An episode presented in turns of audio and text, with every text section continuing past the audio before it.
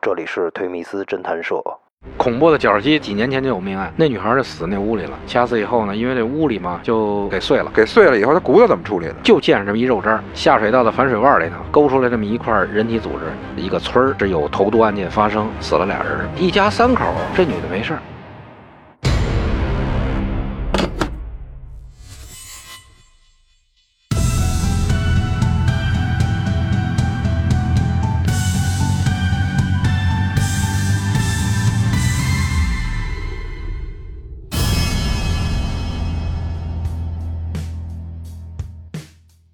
欢迎来到推迷斯侦探社，我是老乔。今儿个呢，还是由我跟老董一起跟大家聊聊案子啊。今天非常有幸邀请到了咱们的一名老刑警啊，涛哥啊，涛哥跟大家打个招呼，做个介绍吧。大家好，我是涛哥。就是这次邀请您来，也是想听听有没有就是工作当中碰见过这种变态杀手，他老是出现在这影视作品当中。这起这个杀人吃人肉这个，嗯，这是应该是在两千零四年零四年，非典以后，报案人呢是一个朝阳南湖的这么一个房东。为什么他报案呢？是因为有一个男士失踪了，他的哥哥呢知道他进了这楼门洞了，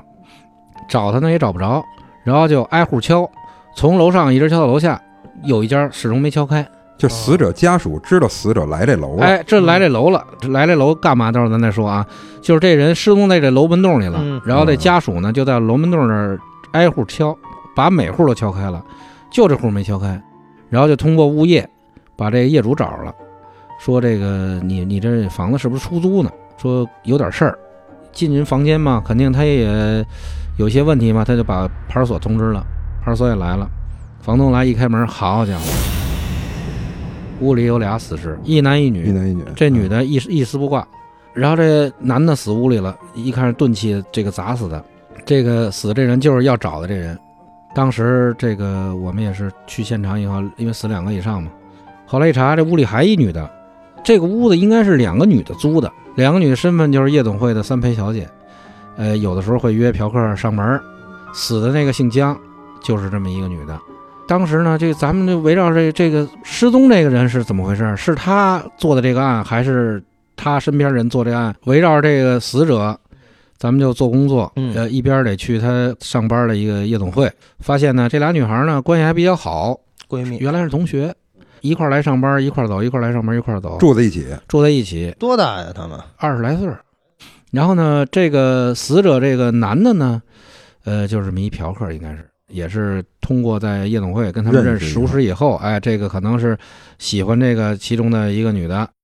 俩人就那天就死死在那个现场了。嗯嗯，然后当务之急呢，咱们除了在做现场的一些勘查工作以外呢，把这个失踪这女的先找着，是死是活，是她做的案，嗯还是她畏罪潜逃，首当其冲要把她找着。这女的的通讯方式也完全的没有了，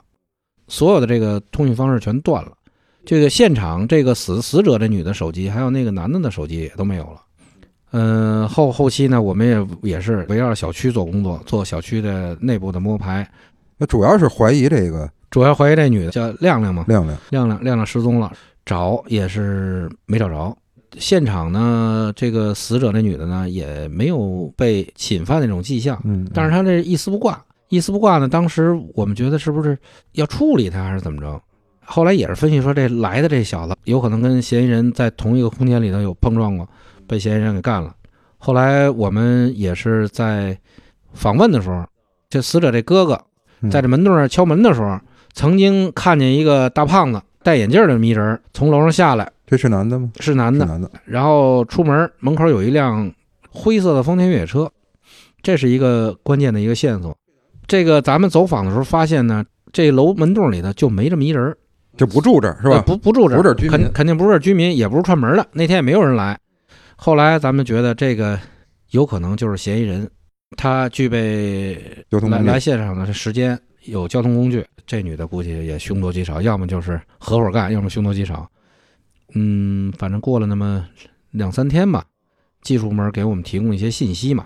然后马上我们兵分两路，把这个一组侦查员抽到那个现场，对这小区开展了一个访问工作。小区呢有出入记录，有这个监控，到那儿去排查出租房，在这个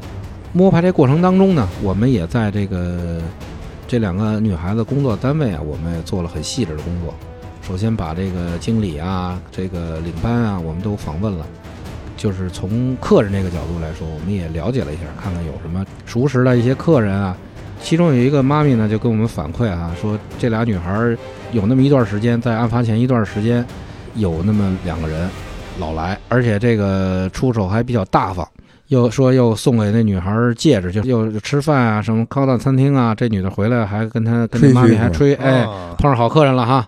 然后呢，这两个客人呢，一个叫亮哥，哎，一个也是一胖子。咱们这个比较敏感，这胖子是围绕这胖子做的工作。但是呢，后期这两个客人就始终没再出现过，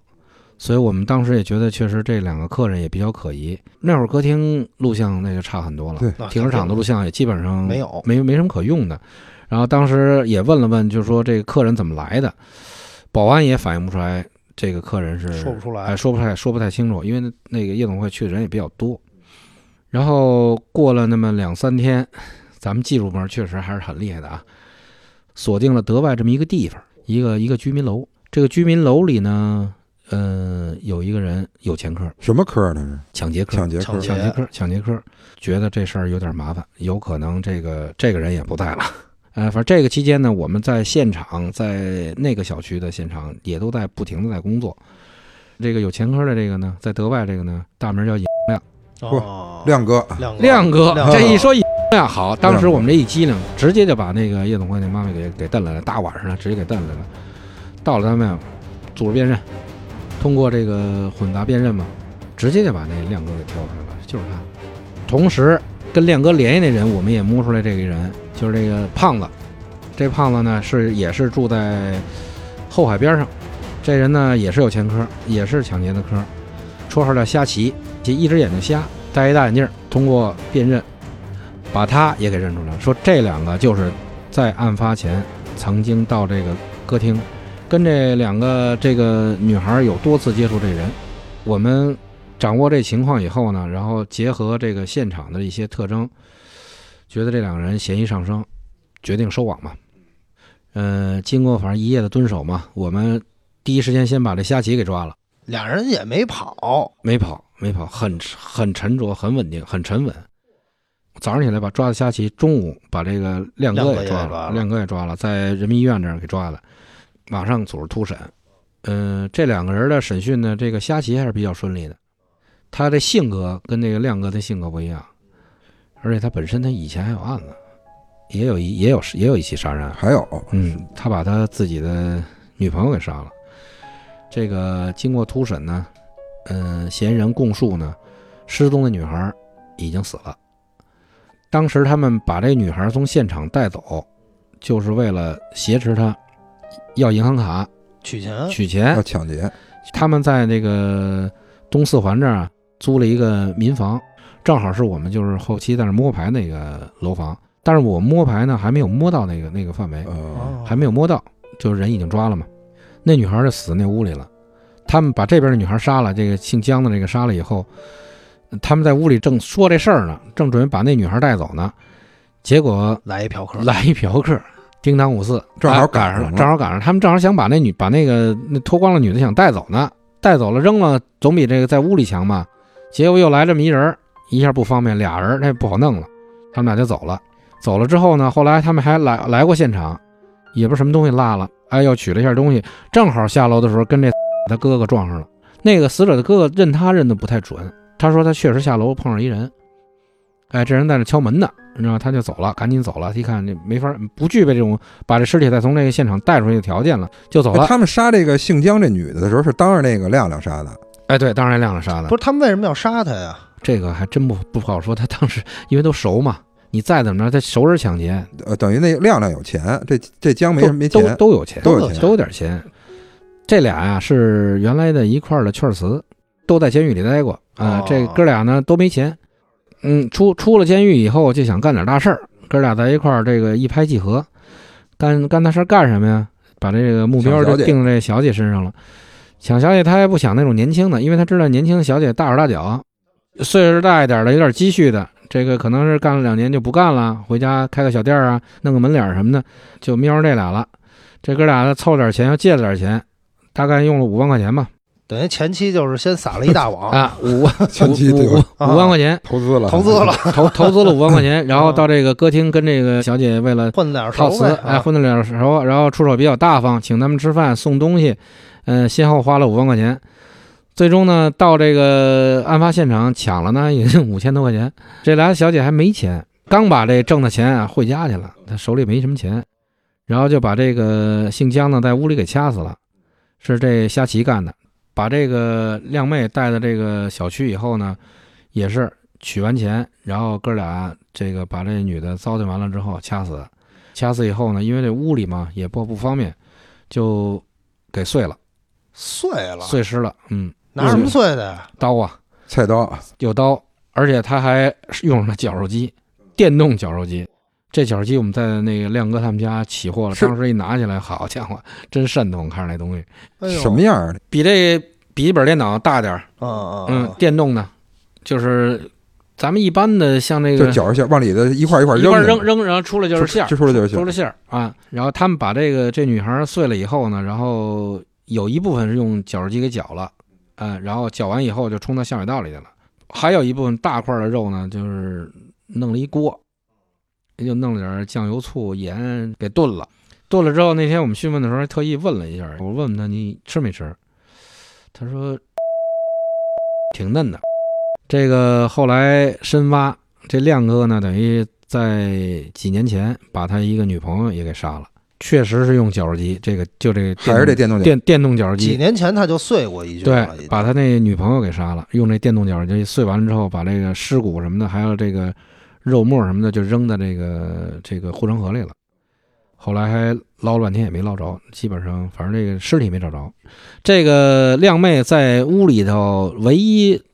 这个找到靓妹的，就是一块人体组织，是在那个下水道的反水腕里头勾出来这么一块人体组织，一小块人体组织。一对比，然后经过 DNA 认定，就是这个失踪这靓妹。所以这靓妹始终啊，就是我们就见着这么一肉渣儿，给碎了以后，它骨头怎么处理的？骨头拿那个 敲敲，这这这，所以这恐怖的绞肉机对于我来说，我觉得这真的是挺恐怖。这绞肉机几年前就有命案，我这身上这开始这起鸡皮疙瘩了。这次啊这次又再次用这个绞肉机，绞肉机在什么位置呢？绞肉机在他们家，在他们家阳台，就是他们在租亮那房是吧？不不，绞肉机在亮哥他自己住家里拿回阳来台，了，拿回来在阳台上搁着呢。他几年前就用的啊那个，几年前用的就是那洗个干净了吗？洗干净了，刷刷干净洗了干洗干净了。等于洗干当净了时家里一点痕迹都没有。没有，家里人也不知道是不吧？知道，那杭杭州杀妻案可能也用的也是绞肉机，估估计那手动的吧，手动 的那手动的，那那那个，反正我我们这么多年工作的，一个是电动绞肉机，一个是电锯，他们碎这人用的什么？电锯、啊不是不是不是电锯，用的刀，刀。嗯，用的刀，嗯。最后这女的，反正就是我们始终就没见着这女的，就是一肉渣儿。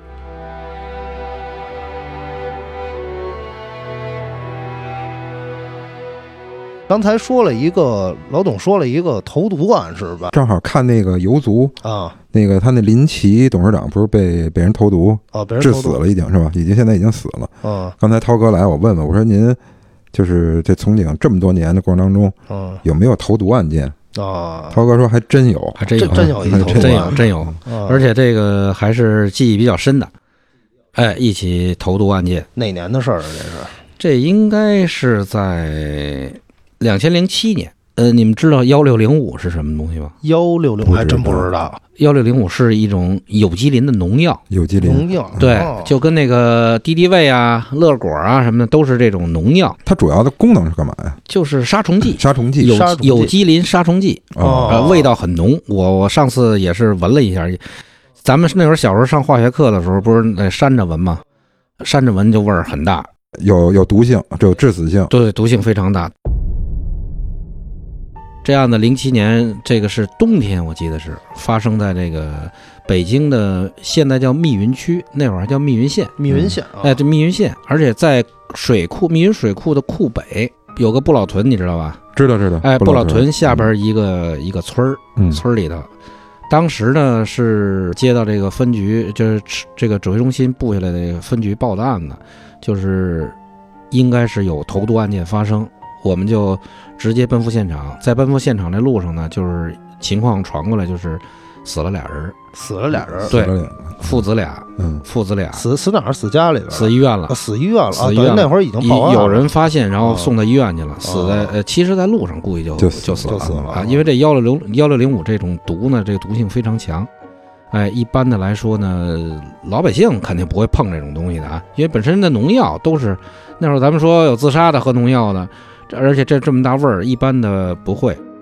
现场勘查呢，发现这个这个死者家这个米里头被掺了这幺六零五，他呃，这幺六零五是是固态，啊对固态液态液态态液态的的液态啊粘稠，粘稠，哦哎，对，然后就加到这米里了，就是生米，啊、生米。嗯，然后这个事主两个人呢，他应该是喝的这个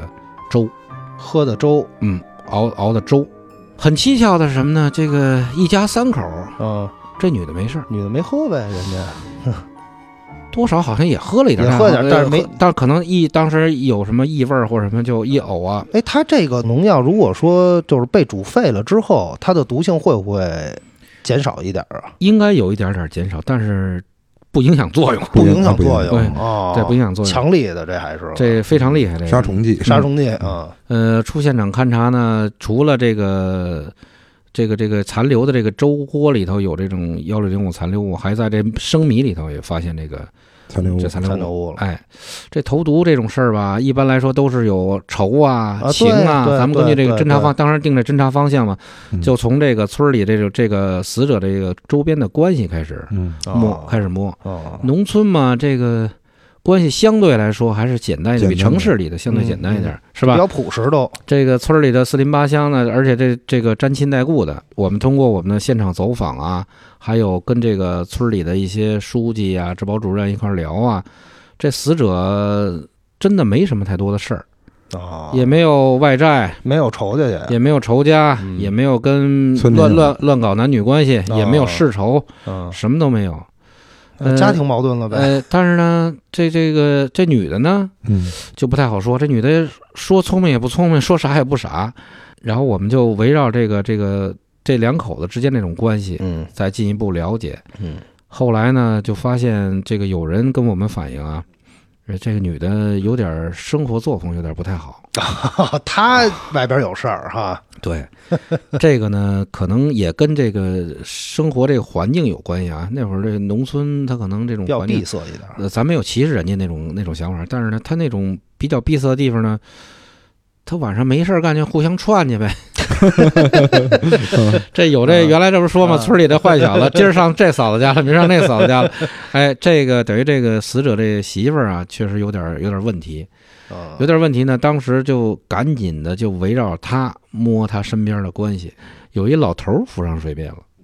哇，多大呀？这老头儿六十多了，六十多了，六十多岁，干嗯爹农村老头儿，这还真不是干 爹这这个。嗯女的她多岁？这女的也就三十多岁三，嚯，三十多岁，反正这个哎，这个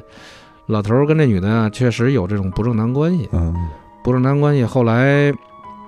当时也是缺乏一些证据，因为那个农药的瓶子你始终没找着，啊，啊，嗯然后这个没在家里找着嘛，那肯定是外人投嘛，嗯，哎，也没找着。后来有一些更更好的这这个物证啊什么的，也也是没有。嗯，后来咱们就大胆的给这两个人给劝回来了，劝啊回来咱们看看通过这个询问讯问这一块儿，看看能不能有突破。呃，这女的呀，刚牙铁嘴，就死活就她哦咬就着就不她就说，她就不啊她就说不知道。但是这老头儿后来咱们通过这个外围的工作，确实把老头儿给攻破了哦老头儿家也没找着这个幺六零五，也没找着，也没找着。哎，反正这个农药吧，在农村你就赶上这个春季啊、什么秋季啊，都都能都有卖都，有啊，肯定有啊，都有比较卖普遍的，比较普遍。常但是见的也对现在可能在室内基本上见不着了，嗯，周边可能还会有，而且它那个本身这种农药可能也是那种濒临淘汰的这种农药吧，哎，本来就比较少，嗯哎，后来这个通过这个讯问啊，嗯，把他们攻破了。这老头儿呢是确实是想长期占有这个，啊，女就想跟这女的一直好，啊长期拼着想，嗯哎，觉得这个这女的老公啊碍事儿，碍事儿其实这人这老公老实巴交也不知道这事儿。嗯，其实你们要偷着那么按着也就那么着，但是呢，可能这按着这村里头多多少少有人会碰上，会撞上，哦，哎，你也不能这这这这女的老上他们家去，对，嗯，或者是你们俩老老奔果园里跑也不对，也啊不对，嗯，对，所以这老头儿呢，就是出于这种想法吧，想嗯长期跟这女的在一在一起，这个哎，嗯后来就给他们家那米里头下的农药，当时怎么询问的他呀？就是主要还是在他们俩圈圈他，圈他们俩的关系，关系，哦，先聊他们的关系，圈圈圈，把他圈在一个最小范围之内，最后把这层窗户纸一捅点破，捅破。那这女的应该知道是吧？这女的应该是知道，但是后来到了中院这一块儿好像都没秃噜。这女的反正就是能扛，呃，可能也是这个这种民嗯 但是前民边有疑点，因为他没事民儿啊。民民风对，但是她好像也吃了一点儿，吃了也吃了一一口点儿吃了，她觉得不对味儿，她就不吃了，那当时那老头儿他也没没跟他说啊，她也没往那边想，老头儿也没跟她说，确实没那怎跟她么说进去他们家？趁他们家没人时候偷的多，反正那农村的门儿也不关也 不锁，这米缸米袋子就在那儿扔着。扔着嗯、我印象当中那个米袋子米袋子上面那个残留物比较多，哎嗯哦那。一瓶子全给周进去了。嚯，那周进去当时那个审的话，肯定也得审这个这女的呀。嗯，然后这女的当时就没发现到这种异样的味道嘛，她还拿着这米给人他土豆就去他就觉得好像有点味儿，他也没没也没有也特没特别特殊的反应，就熬完那粥也不好喝啊，他喝了一口就觉得不对味儿，他给吐了。就按理说，他们这应该对这种农药的味道应该特别的敏感、对对啊，但当时是也没发现哦呃也没发现。你说那你说这死者他怎么把这粥喝了？是是，是吧？不哦不，这不 是劝喂你人，这不是喂人家哎的。呦喂，那当时这个家里边这个自己老爷们儿跟自己儿子都死了，这女的当时她自己报的啊案，这是应该是这个死者的姐姐他们报的案。这女的都没报案。这这女的，反正我我有点儿，我感觉她有点儿那种矮板那种劲头儿，呃哦就好像跟缺根弦儿那种似的。就无所谓，死就死哎，了。无所谓，他真是无所谓那，这也没看出孩来。子呢？孩子关键也也啊孩子也死了，也死了，孩子多大呀？孩子大概是七岁吧哎，呦，小孩儿。多可惜！家破人亡，嗯，孩子六岁等于最后在路上也也也都俩人都没了，都没了，真这是这这老头儿最后死刑了死刑。死刑这这老头儿，这老头儿是一个老光棍子。哦，啊！然后这个以前就跟这个村儿里的这些妇女们啊，就有不正当关系，对对，就就嗯有忒有坏作风问题，就遗留了嘛。啊！然后可能就觉得这个这个好呗，哎，当时就是没怀疑到这个他们是联合联手作案吗？没有。当时到最初是觉怀得疑是对，最初是怀疑，但是这女的口供始终拿不下来。嗯，这女的始终是不承认这个，她承认跟老头儿有这种关系，嗯但是不承认跟这老头儿合谋害她老公。哦，哎，但是后来大家一琢磨，这真是说再狠，他不会把自己儿子对是吧？对，对呀，他有可能找一茬儿，找一嗯茬儿。后来反正就是，最终让法律去审判他呗。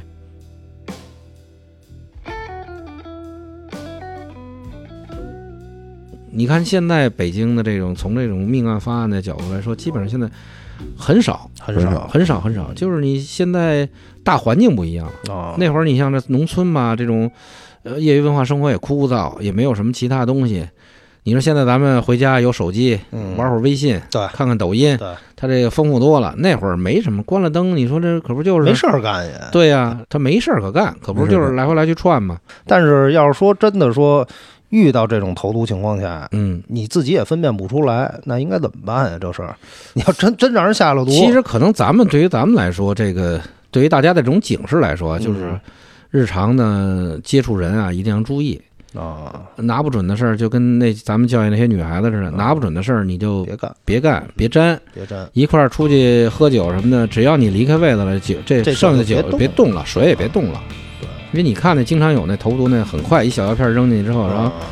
迷样儿，哎对他，然后为所欲为了，你就对对是吧？对一滴就是一滴嘛。